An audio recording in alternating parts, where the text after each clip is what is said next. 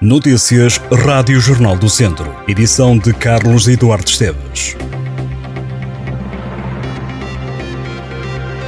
É esta quarta-feira que Académico de Viseu e Futebol Clube do Porto jogam a passagem às meias finais da Taça de Portugal.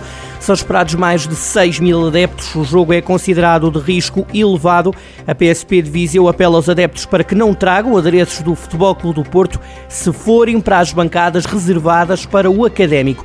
As autoridades também já alertaram para a possível venda de bilhetes falsos nas imediações do estádio do Fontelo. A lotação está esgotada. A zona do Fontelo já está cortada ao trânsito por causa do jogo desta noite.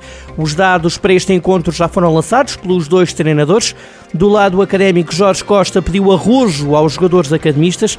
O treinador do académico entende que a equipa viziense teve no jogo da taça da Liga respeito a mais pelo Futebol Clube do Porto e pede para que os jogadores do Académico sejam mais corajosos e atrevidos. Já a Sérgio Conceição antevê que quem for ao Fontelo não irá ver ópera e também não verá norte artística.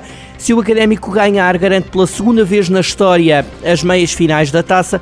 O jogo começa às nove menos um quarto da noite desta quarta-feira no estádio do Fontelo, em Viseu.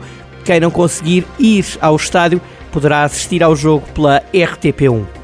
O trânsito no IP3 vai sofrer um desvio esta quinta-feira. Os condutores que circularem no sentido Viseu-Coimbra vão ser encaminhados para o IC12 e para a Estrada Regional 230 entre as 10 da manhã e as 5 da tarde. Tudo por causa dos trabalhos para a demolição do viaduto ferroviário da linha da Beira Alta sobre o IP3 em Santa Combadão.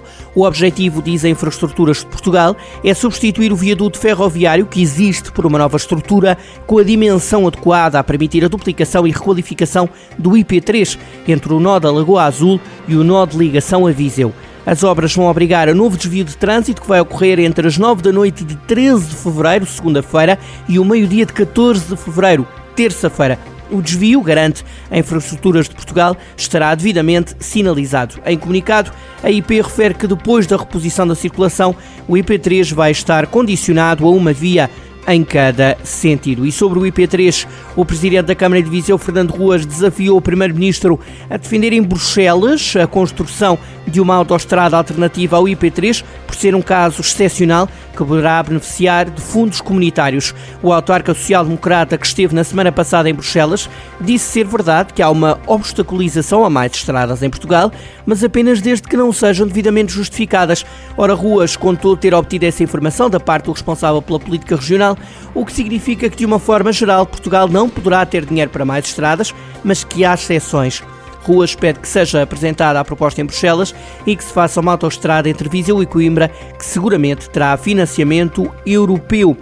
Ruas sugeriu que, se for preciso um argumento ainda mais político, para ouvirem as declarações do Presidente da República quando se deslocou a Viseu para inaugurar a Feira de São Mateus no verão de 2022, porque diz Fernando Ruas que o Presidente da República teve medo de andar no IP3 por não oferecer segurança. Dois homens foram detidos pela PSP de Viseu na madrugada desta quarta-feira por excesso de álcool e posse de droga. Um dos indivíduos, de 37 anos, foi detido na rua principal, em Repedes, por ter na sua posse 45 doses de cocaína. O suspeito já é conhecido às autoridades por tráfico e consumo de estupefacientes. O outro detido tem 36 anos, foi apanhado na zona de Paradinha, a conduzir em estado de embriaguez. Ao soprar ao balão, foi detectada uma taxa de 1,51 gramas de álcool por litro de sangue. Os exames nacionais para concluir o ensino secundário vão manter-se, mas com um peso mais baixo na classificação final, de 25%, e no modelo de três exames, em que português é obrigatório e os outros dois exames são escolhidos pelos alunos. Para os estudantes que estão este ano no 12 ano, não há qualquer alteração nas regras de cálculo da média final do ensino secundário, nem nas condições de acesso ao ensino superior, perante o que vigorou nos últimos dois anos. As alterações começam a fazer sentir-se no próximo ano. E em Mangualde, a Biblioteca Municipal Alexandre Alves vai receber de 13 de fevereiro a 6 de março, portanto a partir da próxima segunda-feira, uma exposição chama-se Imagens do Parlamento Português. A mostra aborda a evolução política de Portugal desde a implantação do liberalismo em 1820 até à atualidade o objetivo da exposição é aproximar o Parlamento dos cidadãos e deixar registro da história, da identidade e do traçado arquitetónico da Assembleia da República. A inauguração acontece às 13 e um quarto da tarde da próxima segunda-feira. A visita à exposição é gratuita. Estas e outras notícias em jornaldocentro.pt.